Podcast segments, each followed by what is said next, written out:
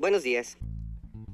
Sensiblement différent, le podcast des humains sensibles est différent.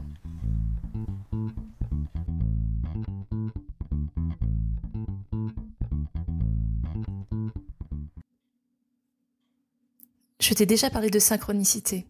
Oui, si ta mémoire est bonne, et je sais qu'elle l'est, lors du challenge du podcast, le hors-série 22, un moment étrange, je t'ai parlé de synchronicité. Ce moment qui semble hors de l'espace-temps, qui t'envoie une sorte de signe ou de symbole que tu interprètes comme une réponse à une question, ou la validation d'une direction. En général, ça te claque à la tronche, juste à la tienne et tu restes quelques instants figé. Des microsecondes, l'éternité, quelque part entre les deux. Cette fois-là, je t'ai parlé de panda, entre autres. Vois-tu, je ne pense pas spécialement avoir été panda dans une autre vie, mais il se trouve que dans les quelques derniers jours, j'ai prononcé ce nom plus de fois qu'au cours de toute mon existence. Sur la synchro, et puis dans ma liste des métiers les plus cools du monde, en number one même. Nounou de panda. D'ailleurs, j'ai une amie qui m'a écrit que ce serait un rêve pour elle. Bon, ok, tu n'as pas forcément les mêmes amis que moi. On m'a posé la question de sa symbolique. Je pensais au mode ninja et aussi à l'espèce de boule incroyable qu'il forme en roulant. Ce qui n'est pas très symbolique, j'en conviens. Je me suis souvenu d'un outil que j'utilise dans mes séances. Voici ce qu'il raconte. Le panda équilibre la force et la douceur. Il délimite un espace clair au sein duquel tu te sens en sécurité. Il met en lumière ta sensibilité, qui te fait tanguer entre des hauts et des bas émotionnels. Lui, le panda, vient équilibrer tout ça. Ça te parle? Salut, épisode 37, un jour, un thème, un podcast. Aujourd'hui, je te propose de rencontrer Dominique Bon. Une femme au parcours atypique, débordante d'énergie et de ressources, dont j'ai adoré faire la connaissance. Elle aussi fait partie de ces personnes incroyables qui ont répondu à mon appel à témoignage sur l'ikigai. Le fondement reste le même. Dominique va t'apporter un autre éclairage. Elle parle de son parcours et puis de ce moment où elle a osé. De l'hypersensibilité à la sexualité, en passant par la numérologie, Bienvenue dans l'univers d'Elle Ose. Laisse-toi inspirer. Sa voix chantante est une mise à nu, un cadeau. Après ça, tu te sentiras plus complet. Et tu vas vraiment te mettre en quête. En quête de toi-même. Je m'appelle Magalidé, je suis un humain, maman quatre fois, thérapeute en kinésiologie, enseignante pendant 20 ans dans tous les sens, Chercheuse et amoureuse de la vie, mi-punk, mi-poète, je t'invite aujourd'hui à cheminer avec moi.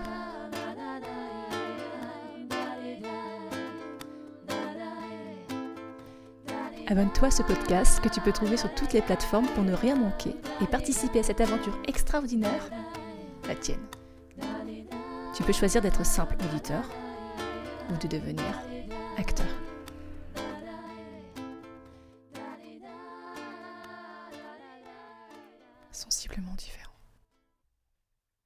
Bonjour Dominique, je suis ravie de te retrouver aujourd'hui, de te faire, de faire connaissance avec toi, même à travers euh, ce podcast, cet épisode qui est un peu hors série sur euh, cet outil incroyable qu'est l'ikigai. Et j'ai lancé un appel à ce sujet. Il y a plusieurs personnes qui ont répondu. Tu en fais partie. Et avant toute chose, avant qu'on rentre dans le cœur du sujet, je voudrais te demander si tu veux bien te présenter à, tes, à nos auditeurs euh, de la façon que tu souhaites, telle que tu dirais que tu es aujourd'hui. Eh ben avec plaisir, Magali. Euh, ben je vais me présenter. Je m'appelle donc Dominique Bons et euh, il y a très longtemps, j'étais ingénieur. Puis finalement, je suis passée de la technique à l'humain. Ça me bottait beaucoup plus. Donc j'ai continué à, à accompagner d'abord les entreprises, puis finalement, euh, c'était pas foncièrement les entreprises qui m'intéressaient, c'était vraiment l'humain, donc c'était plutôt accompagner les gens. Donc, je suis partie bosser ensuite dans un incubateur féminin où je n'accompagnais que les femmes à la création d'entreprises. C'est d'ailleurs là que j'ai commencé à utiliser l'ikigai parce que finalement c'était un bon outil, ça permettait de sortir un peu des schémas classiques tout en restant bien rationnel, bien positionné sur l'objectif, sur finalement c'est quoi ton rêve, c'est quoi ce dont tu as envie ce que tu as envie de faire vraiment. Et puis euh, après, j'ai arrêté de travailler dans cet incubateur. En fait, je crois que plus j'avance en âge plus je fais ce qui me plaît, plus j'ose faire ce qui me plaît. Et donc finalement, maintenant, euh, j'accompagne euh, essentiellement, allez, on va dire que j'accompagne 90% de femmes qui sont sensibles, voire hypersensibles et je les accompagne tant sur euh, leur vie pro que leur vie privée. Donc j'ai un site qui s'appelle Hello, c'est pour enfin leur permettre d'oser être elles. Alors tant dans la vie privée que dans la vie pro. Mmh. Alors voilà, donc l'ikigai, ça fait partie d'un de mes outils d'accompagnement. Il y en a d'autres, hein, mais euh, ça fait partie d'un des outils d'accompagnement. Euh, entre autres, j'ai aussi l'énéagramme que j'aime beaucoup parce que c'est un outil de personnalité qui est très très ouvert et qui permet d'évoluer et c'est hyper intéressant. Euh, l'hypersensibilité, je la traite euh, aussi à travers les intelligences multiples parce qu'il n'y a pas que l'intelligence rationnelle et il n'y a pas que le QI, il n'y a pas que le QE dans la vie, quoi. Euh, donc du coup, il y a aussi toutes les autres intelligences et c'est ça qui permet de voir quelles sont les sensibilités et les trop fortes sensibilités et, les manques. Et puis donc ce, bah, cet qui permet effectivement euh, de trouver un peu sa raison d'être. Voilà. Et puis après, il y en a d'autres. Hein, comme je dis, plus je vieillis et plus je fais ce que je veux. Donc, euh, donc j'ai découvert des trucs qui sont loin de mon monde rationnel d'ingénieur et je, je l'intègre à tous mes accompagnements, tels que la numérologie. Et la numérologie, je la, je l'associe aussi à l'ikigai. Voilà, et c'est de ça aussi dont j'ai eu envie de te parler quand tu as lancé cet appel. Quel parcours C'est vraiment un plaisir de découvrir en fait euh, tout ce cheminement où on sent qu'il y a un axe fort. Plus tu avances, plus tu grandis plus tu vas vers toi-même finalement et euh, plus tu te connais, plus tu offres des outils aussi aux autres pour qu'ils se connaissent mieux euh, eux-mêmes. Alors peut-être tu es plus centré sur les femmes, mais j'imagine que ce sont des, euh, des, des, façons de voir et de, et de se poser des questions qui pourraient convenir presque à tout le monde. Ah oui, oui, ça convient à, ça convient à tout le monde. Il se trouve que quand j'ai bossé en tant qu'ingénieur, je bossais dans un monde essentiellement masculin. Donc c'est certainement j'ai voulu prendre le contre-pied et finalement m'intéresser à la place de la femme dans la société. Enfin, je pense que je suis un peu féministe sans, sans être acharnée, mais, mais du coup ça m'intéressait de promouvoir les femmes. Oui, c'est sûr, ça m'avait toujours intéressé dans l'entreprise de les promouvoir, mais mais là ouais c'est ça. Après oui, bien sûr que les outils ils peuvent servir à tout le monde. Hein. C'est vraiment euh, alors oui, euh, plus j'avance et plus je fais euh, entre guillemets ce qui me correspond. Fait, je crois que mon ma sensibilité, mon hypersensibilité que j'ai découvert sur le tard, une fois que j'ai compris, je me suis j'ai compris aussi pourquoi euh, finalement dans mon monde pro ou dans ma vie privée, j'avais eu des échecs ou des difficultés ou le sentiment d'être pas dans mon axe. Donc c'est aussi ça qui fait que je vais beaucoup plus vers euh, elle ose et, et j'ose quoi parce que finalement euh, quand on ose être qui on est vraiment, ben on a moins de susceptibilité, on a moins de sensibilité, on est moins euh, mal à l'aise et, donc les choses sont beaucoup plus fluides. Cette sensibilité, c'est quelque chose qu'on entend pas mal euh, de nos jours, enfin beaucoup plus qu'avant, hein, la sensibilité, les émotions. Tu parles d'hypersensibilité, tu te définis comme hypersensible. Comment est-ce que ça se manifeste ou comment ça s'est manifesté dans ton quotidien pour que tu te dises, bon ben moi c'est vrai que mes perceptions, elles sont peut-être un peu différentes et c'est peut-être parce que j'ai un fonctionnement différent? Alors oui, je crois que j'ai un fonctionnement un peu différent. Euh, je suis pas une hypersensible qui pleure. Donc il y a deux formes d'hypersensibilité. On va dire il y a une forme d'hypersensibilité un peu plus extravertie où effectivement tout ça se voit, et puis une forme d'hypersensibilité intravertie. Et là finalement ça se voit peu parce que finalement les gens sont assez contrôlés, mais en interne c'est un vrai bouillonnement intérieur. Et donc du coup on peut considérer que ces gens-là ont beaucoup de mal à dire qu'ils sont hypersensibles parce que finalement comme euh, ça se maîtrise. Enfin, je veux dire, ça se maîtrise peu de l'intérieur, mais en tout cas, ça se maîtrise extérieurement parlant. Ça ne se voit pas forcément. Ça ne se voit pas forcément, donc ils n'aiment pas, puis les gens n'aiment pas le mot hypersensible. Et pourtant, une fois qu'on l'accepte, en fait, c'est quoi l'hypersensibilité? C'est juste le fait d'être euh, effectivement plus sensible que d'autres sur certains domaines. Donc il y a trois domaines, euh, on va dire, euh, sur lesquels on peut être plus hyper, plus sensible. Soit c'est, de mon point de vue, c'est une sensibilité, on va dire, euh, mentale, et donc du coup, on a vraiment, euh, beaucoup de peur, beaucoup de doutes, des idées qui partent dans tous les sens. Alors ça peut être l'arborescence multiple comme on entend parler chez les surdoués, mais il y a aussi d'autres trucs. Hein, donc on est plus dans un domaine mental où effectivement c'est la tête qui part un peu dans tous les sens avec une procrastination, avec tout ça. Puis après il y a une hypersensibilité émotionnelle où là on est plus sur des hauts et des bas, euh, des accès de tristesse, des accès de joie incontrôlés, euh, des émotions très fortes qu'on a le sentiment de ressentir très fort. Et puis, bon, j'essaie de faire court, et puis une hypersensibilité, on va dire, plus physique. Alors là, on se retrouve avec euh, des trucs soit très classiques dont on entend parler, c'est-à-dire les intolérances alimentaires ou ce genre de choses, mais également une hypersensibilité au bruit. Parfois la lumière même, je crois. La lumière, euh, les, vêtements qui te grattent, etc. Mais, mais aussi, alors là, c'est là où c'est physique, mais on a du mal à plus ou moins y croire, parce que finalement, on peut appeler ça différemment, mais on ressent les gens, on ressent leurs émotions, on capte tout à travers notre corps et euh, que ce soit l'énergie d'un lieu, l'énergie des personnes, etc. Et du coup, on mélange, on mélange leur mal-être à notre mal-être, on devient avec une forme d'empathie terrible. Et voilà, donc ça fait euh, voilà, ça fait trois sortes d'hypersensibilité. On peut les avoir toutes les trois à plus ou moins forte dose. Et voilà, donc on fait des tests pour savoir qu'est-ce qu'on est le plus. Et puis euh, et puis après, on essaie de ça ne se soigne pas. Il faut faire avec. Et donc c'est pas une, c'est pas vraiment une maladie. On dit qu'il y a une personne sur cinq qui l'est, donc c'est donc beaucoup, hein, donc euh, voilà. Et euh, je pense que plus ça va aller, plus plus ça le sera d'ailleurs. Euh, une des caractéristiques aussi, c'est une quête de sens terrible.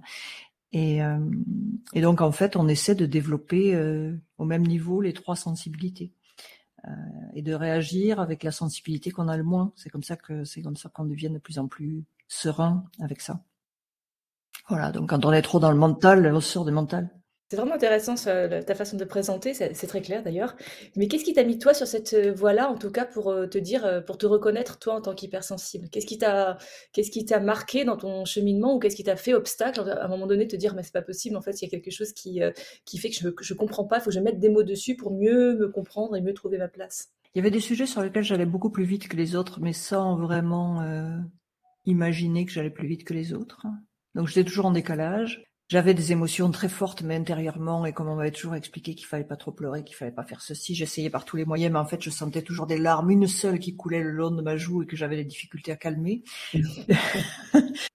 Ou alors des gros coups de stress avec, euh, avec, euh, effectivement, ça ne se voyait pas de l'extérieur, ça transpirait à l'intérieur de moi. Je devenais rouge. J'avais des plaques rouges ici, là, sur le, euh, sur, sur le haut de la poitrine et qui montraient la peur que je pouvais avoir. Enfin, voilà, quoi. Donc, il y avait toutes mes émotions qui ressortaient comme je ne les exprimais pas euh, quand on ne me voyait pas, si j'étais par téléphone ou ailleurs, ça pouvait pas se ressentir, ça pouvait pas se voir, mais en face, en fait, mon corps les exprimait. Moi, j'arrivais à les calmer avec ma tête, mais mon corps, il en pouvait plus, quoi. Donc voilà, il y a des trucs comme ça. Après, pendant ma formation de, de coach professionnel, euh, des gens qui avaient un peu de mal avec moi parce que j'allais trop vite, parce que j'étais trop, j'avais trop d'émotions, je les exprimais trop peut-être ou, ou avec beaucoup de d'intensité peut-être et d'intensité. Je les mettais à nu, j'avais pas peur, j'avais pas peur de les mettre à nu. Et donc du coup, euh, les profs, euh, dont une d'ailleurs, un jour à la fin du cours m'a filé un bouquin et elle m'a filé un bouquin, elle m'a dit lis-le, tu vas te reconnaître. Et je me suis retrouvée avec un bouquin entre les mains, en fait, avec deux. Euh, il y avait le premier bouquin, c'était euh, Trop intelligent pour être heureux de comment il s'appelle de Jeanne Fachin. Et puis le deuxième, vraiment sur l'hypersensibilité, c'était euh, ces gens qui ont peur d'avoir peur d'Hélène Aron. Et quand j'ai lu ce bouquin-là, j'ai fait oh. enfin, enfin des mots qui me comprennent. ah, dit, ah, ben, ah ben, c'est moi. Voilà, avait oui, alors le premier oui bien sûr, mais alors le deuxième, alors là, paf, le grand plouf dans la dans la figure et euh, et effectivement, euh, malgré le fait que j'avais une carrière bien remplie, que j'avais fait plein de choses, etc., je ne pouvais pas nier que ma vie était faite de peur et que euh, j'avançais, je faisais des choses, etc., mais en fait finalement j'avais des grandes peurs et et donc je n'osais pas finalement, ben, j'avais peur d'être moi-même mmh. quoi. Et donc du coup, je me suis dit, bah ça suffit maintenant. Alors c'est là où Elos est sorti. C'est là où Elos est sorti parce que je me suis dit, bah, je vais le faire pour moi. Et puis au fur et à mesure, de toute façon, comme j'accompagnais des femmes, je n'attirais que ce genre de femmes. Et donc du coup, bah, c'est bon, quoi. Tu, comprends, tu attires qui tu es en général. Donc euh, et donc effectivement, pour être de plus en plus calme, je, j'ai créé des choses et ça, ça marche avec moi, ça marche avec les autres. Il suffit de savoir comment sont les gens. Ça veut dire que plus tu te connais et plus tu te sens aligné avec toi-même. plus cette manifestation un peu intense de ce qui bouillonne à l'intérieur de toi se calme. Oui, et puis après, il y a eu euh, deux découvertes dans ma vie euh, supplémentaires. Je, suis allée euh, tout à fait par hasard à une formation de numérologie tirée par ma meilleure amie. et pour moi, c'était comme si je lisais l'horoscope à la fin de Télé 7 jours quand j'étais petite. Quoi. En fait, ça ne parlait pas. Plus d'intérêt d'aller faire. je vais faire ça. Voilà, je suis ingénieur à la base. Alors, voilà, je suis ingénieur à la base. Alors, savoir qu'on pouvait faire de l'humain à travers des chiffres, enfin, et des nombres, ça me paraissait improbable. Quoi.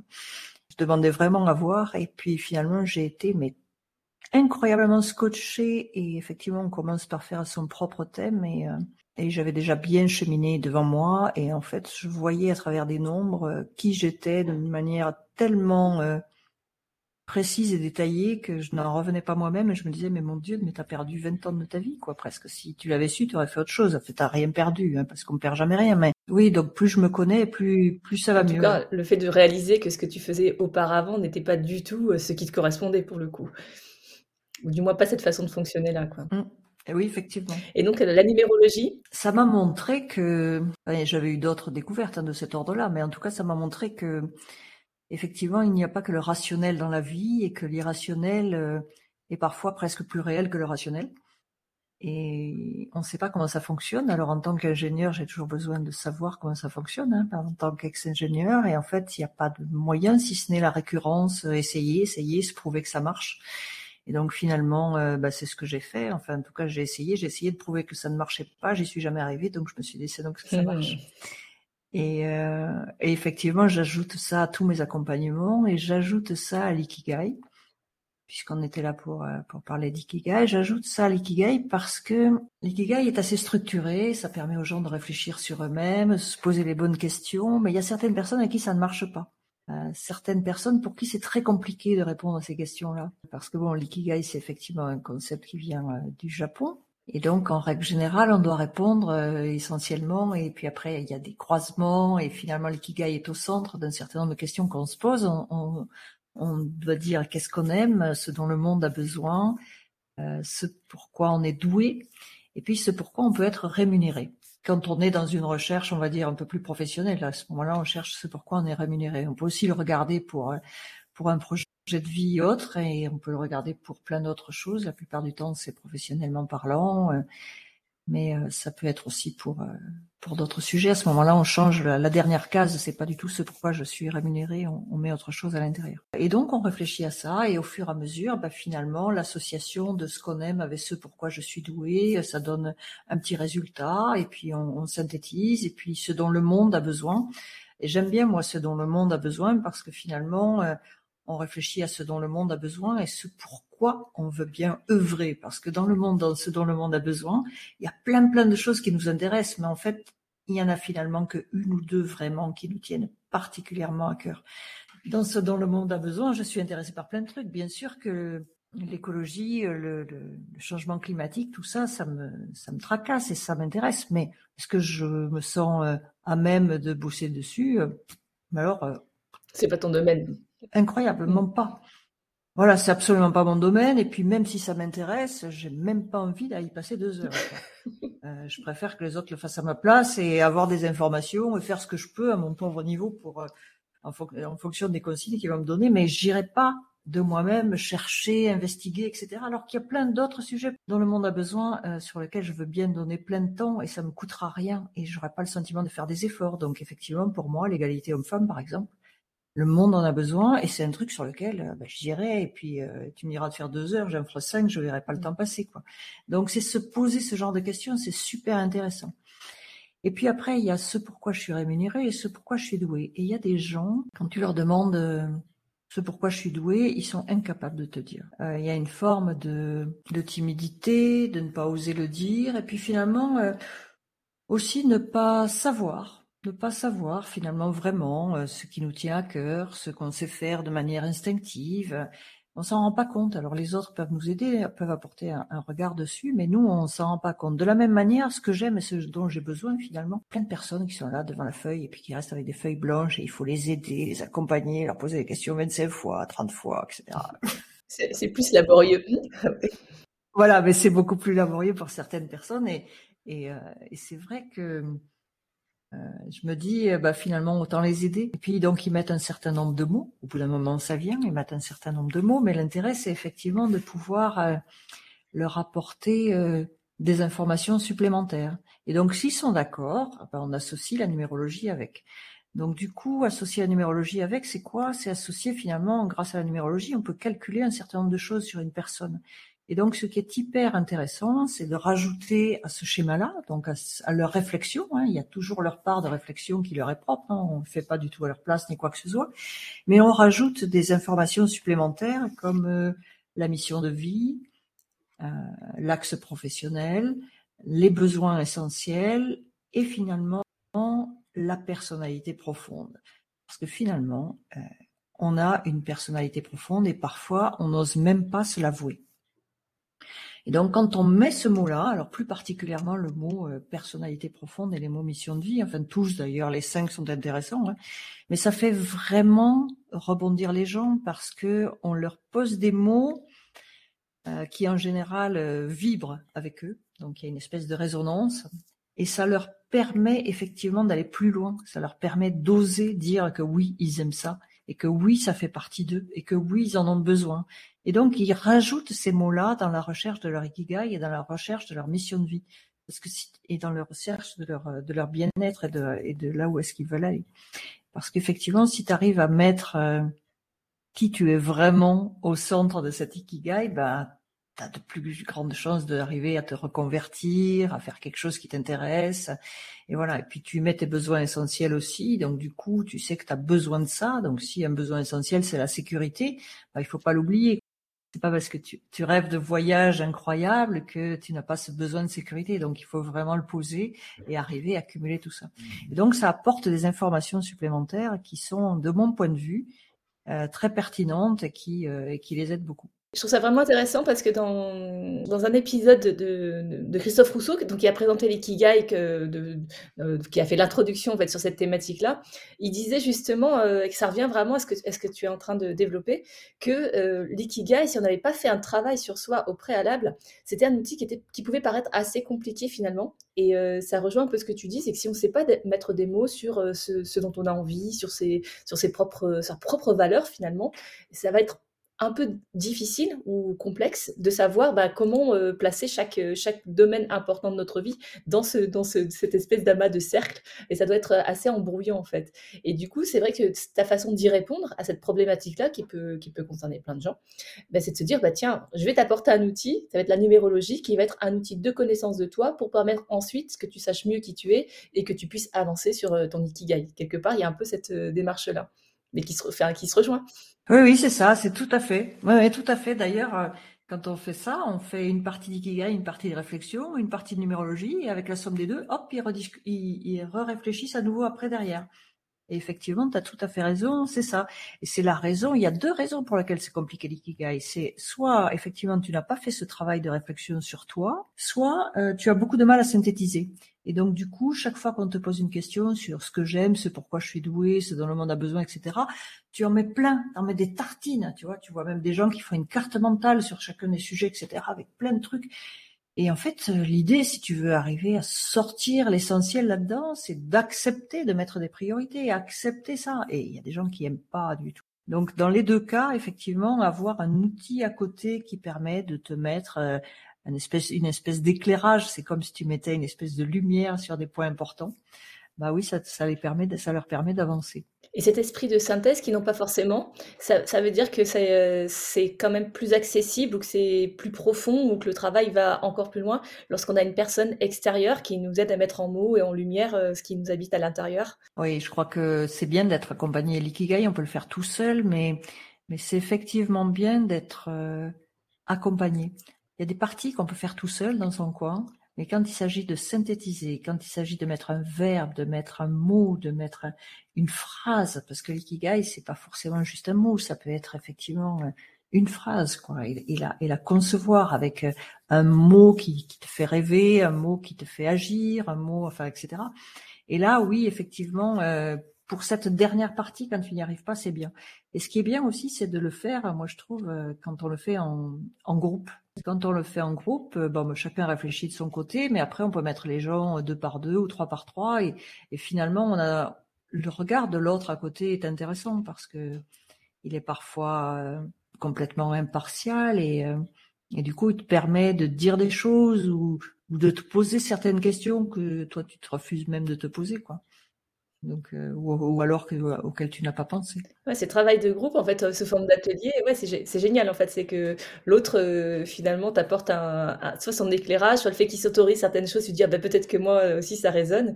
Et c'est quelque chose que tu pratiques cette cette ikigai de groupe? Bah, je l'ai fait récemment. La dernière fois que j'ai fait un ikigai de groupe, c'est une intervention à l'IUT à Bayonne.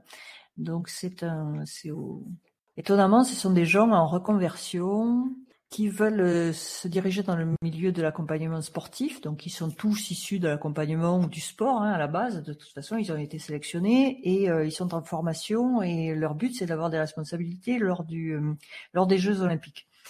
Et, euh, et, du coup, euh, c'est bien beau d'avoir des responsabilités dans les Jeux Olympiques, mais après, il faut aussi qu'ils réfléchissent à ce qu'ils font après. Quoi. Là, effectivement, toute la formation les amène à encadrer ce, ce parcours olympique en 2024, mais euh, donc ils sont là sur 2022, 2023, et, et, en 2024, ils seront prêts, mais il y a l'après.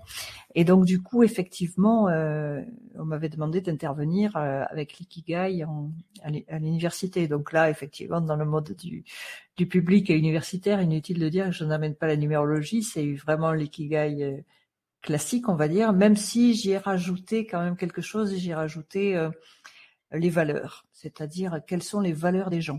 Parce qu'il y a effectivement ce dont le monde a besoin, mais il y a aussi quelles sont vos valeurs euh, profondes. Et donc réfléchir là-dessus, finalement, c'était mettre des mots sur des valeurs profondes et c'était pour moi aussi un éclairage différent. Je fais rarement l'ikigai seul d'ailleurs. En fait, en l'occurrence, je me rends compte. Hein. donc, je, rajoute toujours un petit truc. Hein. Je me dis qu'il faut rajouter quelque chose pour avoir un éclairage pour faciliter, sinon c'est pas facile. Et, euh, donc, du coup, ils ont bossé sur. Euh, ils ont effectivement trouvé leurs valeurs. Au début, ils travaillaient tout seuls, que ce soit la première partie de l'ikigai et les valeurs. Puis ensuite, je les ai mis euh, trois par trois. Et effectivement. Eh bien, euh, une fois qu'ils avaient réfléchi, ils devaient présenter aux deux autres qu'ils avaient, euh, ce qu'ils avaient trouvé. Ça avait deux avantages, c'est-à-dire que ça évitait que certains ne fassent rien dans leur coin.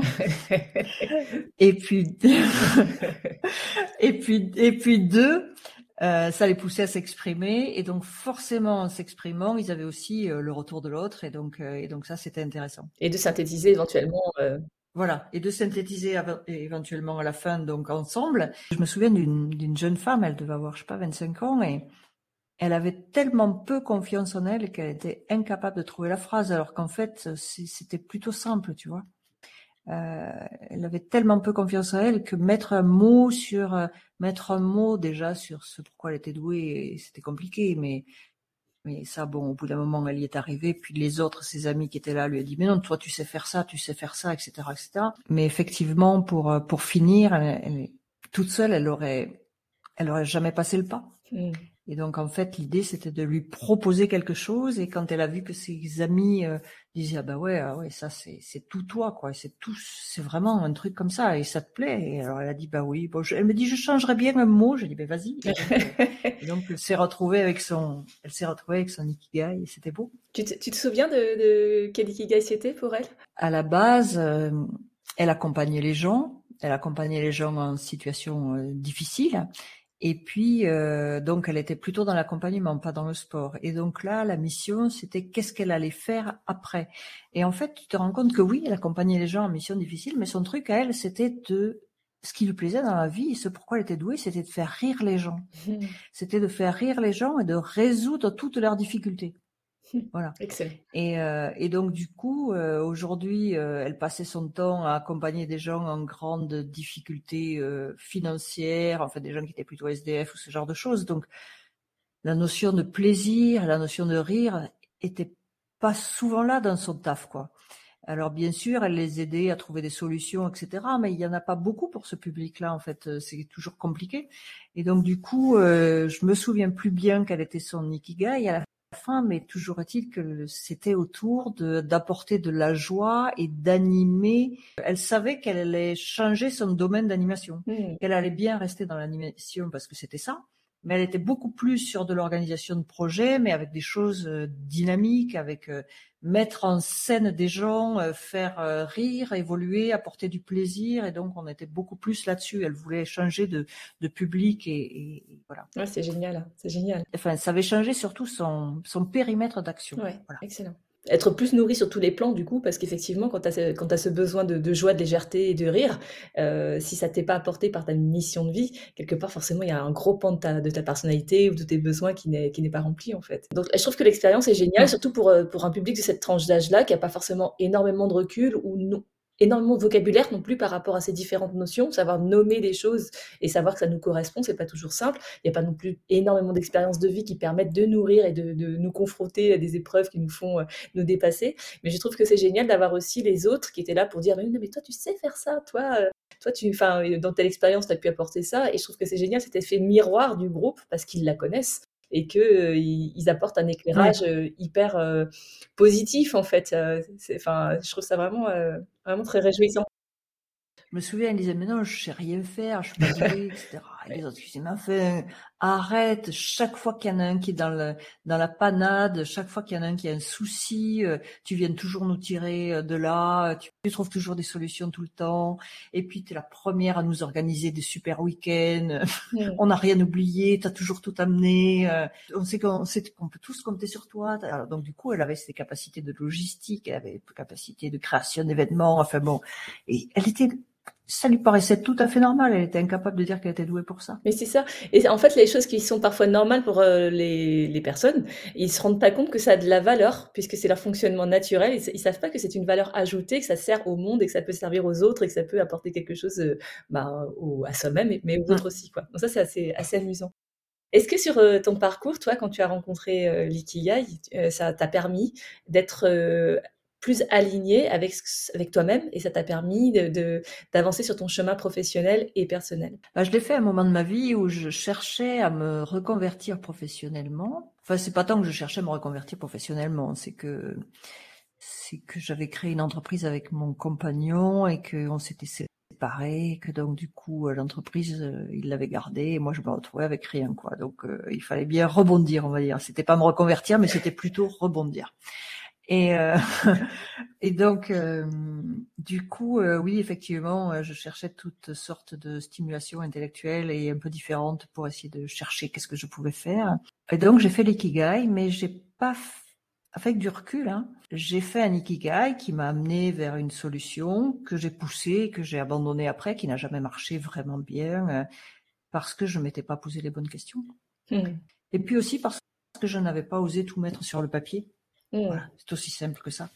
Euh, tu, tu vois, par exemple, si tu fais, euh, tu fais cet ikigai dans le cadre euh, d'un accompagnement, de reconversion, un truc hyper sérieux où finalement tu, tu t'es pas, soit t'es pas à l'aise, soit tu te lâches pas. Ça veut dire dans ce que tu aimes et dans ce pourquoi tu es doué, tu mets pas vraiment ce que tu aimes vraiment. Donc, euh, donc moi, quand j'ai fait, quand j'ai mis ce que j'aimais, j'ai mis que j'aimais accompagner les gens, ce pourquoi j'étais douée, enfin bon, l'organisation d'entreprise, ce genre de choses, ce pourquoi je pouvais être rémunérée. Et donc du coup, euh, je me souviens qu'à ce moment-là, ce qui était sorti de là, qui était très intelligent, hein, au demeurant, hein, je veux dire, ça me donnait une piste d'évolution qui pouvait être très intéressante. hein. C'était accompagner les seniors à la reconversion euh, dans les PME et créer un, un projet innovant parce que j'adore l'innovation, etc. Et donc, euh, et donc, je suis sortie avec ça et puis j'ai créé effectivement un projet de reconversion des seniors au chômage euh, innovant au profit des entreprises. Parfait, ça j'ai fait. Mais en fait, ça n'a pas vraiment marché parce que c'est pas vraiment ça que j'aime. Tu vois ce que je veux dire? Si je suis honnête avec moi, euh, ce que j'aime c'est l'humain, euh, ce que j'aime c'est les femmes, ce que j'aime c'est le plaisir, ce que j'aime c'est de voir les gens grandir, les seniors en tant que tels, dans les, même si je le suis euh, et dans les entreprises pour se reconvertir. Oui, je pouvais être rémunérée pour ça, mais est-ce que c'est vraiment ça que j'aime? Non, quoi. Mais je trouve ça je trouve ça vraiment, vraiment intéressant de ce que ce que tu es en train de dire parce que finalement c'est c'est, hem, c'est amusant parce que plus on est en train de, d'apprendre à connaître cet outil qui alors qui est bien plus qu'un outil, qui est vraiment une philosophie de vie et heu, un regard particulier sur, Mmh. sur le monde et sur soi-même dans le monde, je me dis: «Il y a des préambules nécessaires». Tout à l'heure, on parlait de connaissance de soi, mais l'honnêteté, c'est vrai que c'est, c'est vrai que c'est, ça pourrait être un préambule. C'est-à-dire si tu n'es pas complètement honnête envers toi-même, si tu te dis pas: «Qu'est-ce que j'aime?» et que tu restes sur un plan intellectuel, finalement tu passes à côté de toi. Mais que comme on peut faire, heu, pendant des années et des siècles, Ouais. hein, mais, heu, mais mais vraiment c'est, heu, c'est vraiment intéressant de se dire: «OK, c'est un outil et OK, c'est, super intéressant, mais qui tu es d'abord toi et com comment tu te regardes et qu'est qu'est-ce que tu t'autorises à faire?» donc, là, ça va vraiment m'amener directement vers, vers ton projet qui s'appelle Helloz. Donc c'est quand même un nom qui est, heu, qui est très Mmh. particulier. Il y a vraiment quelque chose de l'ordre de s'autoriser à. Qu'est-ce que qu'est-ce que tu fais à travers ce projet? Qu'est-ce que tu proposes aux femmes notamment? Alors elle ose, c'est à la fois elle et oser, et puis c'est aussi ose comme euh, le magicien d'Oz, et me dire que finalement, euh, on a tous un peu de magie en nous.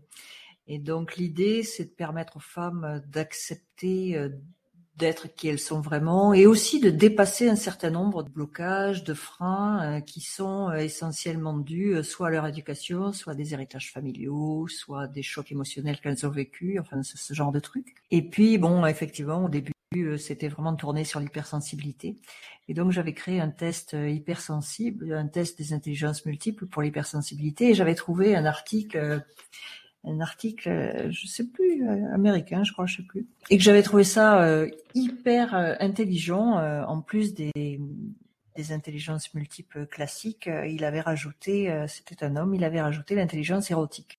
Et au début, j'avais trouvé ça étrange, et puis j'ai un peu creusé, je me suis dit, mais oui, en fait, les femmes que j'accompagne, je leur dis d'équilibrer leur vie privée et leur vie pro, mais en fait, on ne parle jamais de vie sexuelle, ou très rarement. Et en fait, tu te rends compte que à ce moment-là de leur vie, euh, surtout quand tu redémarres un truc, que tu te reconstruis professionnellement parlant, que tu as une quête de sens, ou que tu veux te rebondir d'un divorce, d'un machin, ou d'un truc comme ça, bah, il y a tous les aspects de la vie qu'il faut regarder, mais il y a aussi finalement ton lien au corps et ton lien à euh, ce que j'appelle l'érotisme, c'est-à-dire ta capacité à charmer, ta capacité à avoir du plaisir, ta capacité à générer de l'envie. Et donc du coup, euh, j'ai euh, j'ai rajouté moi-même cette intelligence érotique à mes tests et et finalement, je faisais un bilan et j'affichais les résultats du bilan. Et souvent, dans l'hypersensibilité, j'avais soit une forme d'érotisme à l'excès, Mmh. soit au contraire euh, très très faible, parce que l'hypersensibilité, c'est ça. C'est en général, c'est à une intelligence qui est C'est très un excès, forte, ouais, c'est ça. qui est pas Hyper ou hypo, quelque chose, ouais. Voilà, c'est ça, d'un excès dans voilà dans un sens ou dans l'autre. Et souvent, je demandais aux femmes si euh, si elles voulaient qu'on travaille sur ce sujet-là. Il y en avait plein qui me disaient non non, moi le seul truc qui m'intéresse c'est c'est ma vie pro, le reste je veux pas y toucher. Ou même des fois on trouvait euh, des, des blocages sur des abus ou, ou des ou des problèmes familiaux, elles voulaient pas y toucher non plus. Et donc tu te rends compte quand même que le pro on prend un coup, quoi. Mmh. Qu'il y a un moment il faut vraiment nettoyer tout ça, il faut dépasser tout ça. Et, euh, et voilà, et donc bah, c'est un peu ça l'accompagnement Elle ose, euh, avec euh, bah, des techniques un peu différentes. Donc il y a effectivement du très rationnel et puis de- du moins rationnel, puisque c'est ça aussi euh, ma définition de moi-même. Je suis, euh, j'ai une copine qui dit, toi, t'es la plus irrationnelle de toutes les rationnelles que je connaisse. et, euh, et aussi la plus rationnelle des irrationnelles. Ouais, je dans les deux sens, les carrément. sens, quoi. Voilà. Et donc, du coup, effectivement, euh, je, j'accompagne de cette manière-là. Et Et puis, effectivement, j'ai fait, ben, c'est comme ça, c'est par ce biais-là qu'on s'est rencontrés, j'ai fait un podcast. Et le podcast, c'était pour moi, finalement, une des rares choses que je n'osais pas faire, malgré le fait que je m'appelle Elose. Euh, si j'avais introduit l'intelligence érotique dans mes tests, si euh, parfois j'accompagnais sur ce sujet-là, jamais je n'en parlais. Mmh. Euh, un, un micro, jamais je faisais de post, jamais je m'exprimais sur le sujet, etc. Et je pense quand même que c'est essentiel. Et j'ai j'ai voulu un jour, je me suis dit, bah oui, c'est le moment, quoi. Ça fait longtemps que tu en as envie, tu te le permets pas, il n'y a pas de raison, tu accompagnes des femmes à oser. Toi-même, tu oses plein de trucs, euh, tu vas aussi oser parler euh, enfin de, Mmh.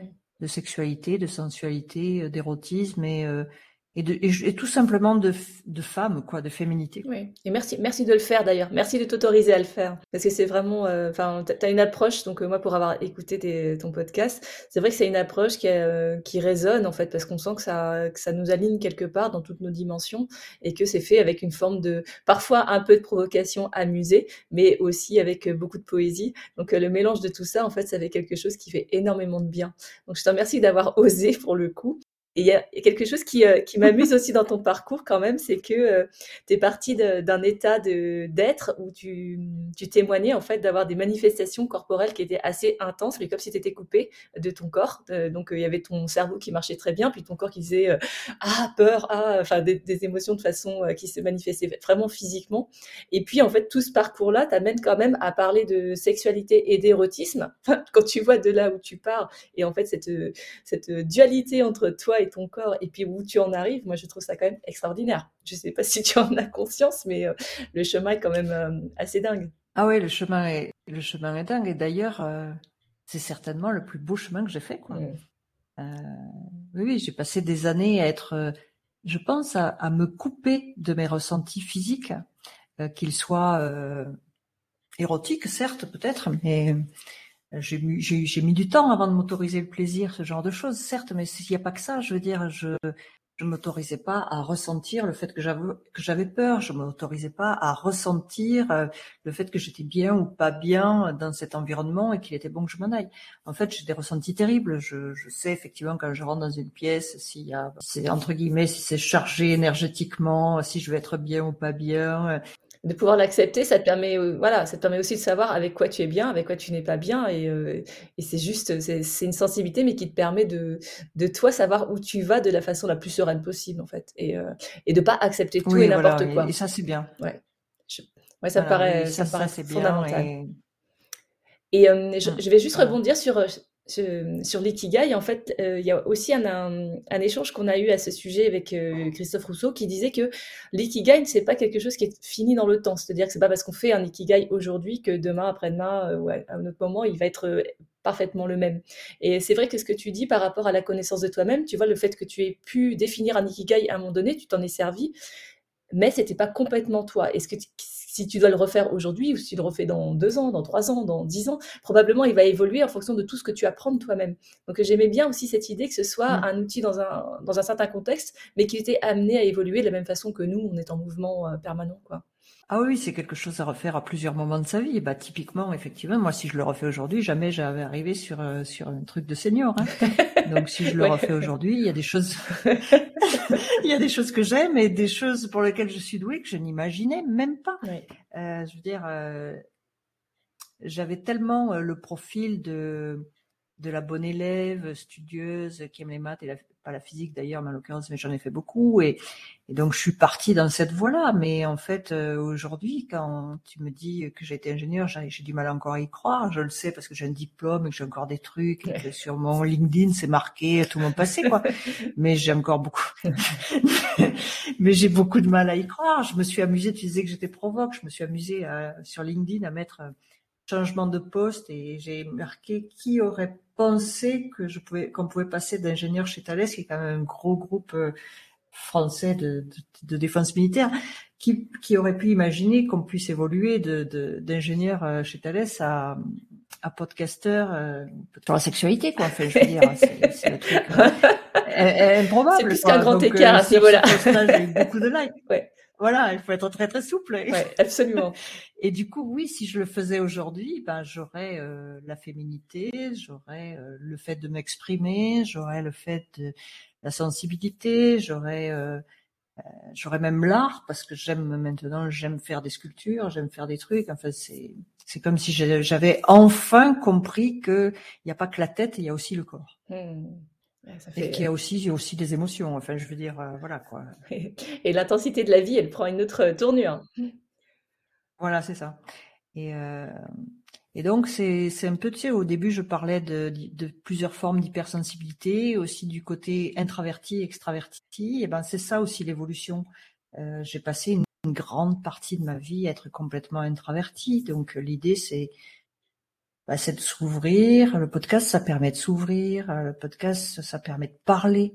Euh, on a le sentiment de parler à quelqu'un alors qu'en fait on parle tout seul, mais du coup ça permet aussi de lâcher cette espèce d'extraversion qui est complètement euh, introvertie. Quoi. Moi Mmh. j'ai toujours considéré qu'au début que j'étais introvertie, mais en fait non, je suis une extravertie introvertie. Quoi. Et ça, c'est très intéressant ce que tu dis parce que, parce que cette, cette espèce d'étiquette qu'on peut euh, se donner ou euh, recevoir, de, quand- quand- notamment quand on est enfant ou ado ou jeune adulte, on nous dit toi t'es comme ça, toi t'es comme ça, et du coup c'est comme si ça nous enfermait vers euh, certaines voies, alors que ce que tu manifestes très bien, tu te sentais introverti, mais finalement tu as besoin d'exprimer, et c'est pas forcément, peut-être qu'aujourd'hui tu, tu dirais pas du tout que tu es introverti. Bah, je dis que je suis une extravertie introvertie. D'accord. C'est-à-dire que j'ai vraiment plein de choses à dire, mais que la plupart du temps je les garde pour moi.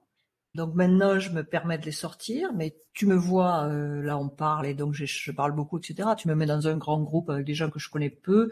Alors si c'est moi qui dois animer le groupe, ben, parce que je fais un stage ou un machin, ça va, forcément. Mais, mais Ça t'empêche pas de t'exprimer quand tu as besoin ou envie de le faire. C'est ça qui compte en fait. voilà, c'est ça. Oui, c'est ça. Et effectivement, ce sont des choses qui se travaillent. Oui, tout à fait.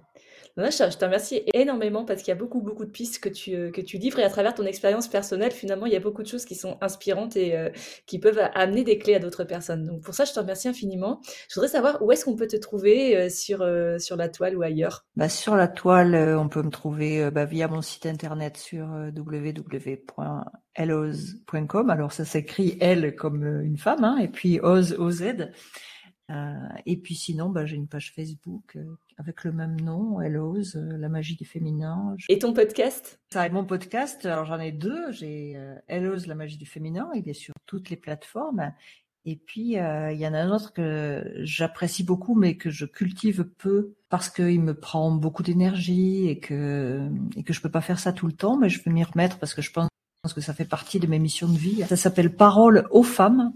Et il est pareil, il est disponible sur toutes les plateformes. Et là, par contre, j'interviewe euh, euh, des femmes qui ont vécu des, des vraies difficultés et qui les ont surpassées. Et, euh, et en fait, l'idée, c'est qu'elles témoignent de ce qu'elles ont vécu. Et parfois, ce sont des femmes qui n'en ont jamais parlé de leur vie parce que c'était complètement tabou et qui, finalement, au bout de, selon les cas, euh, deux ans, trois ans, cinq ans, trente ans, euh, se décident enfin à en parler.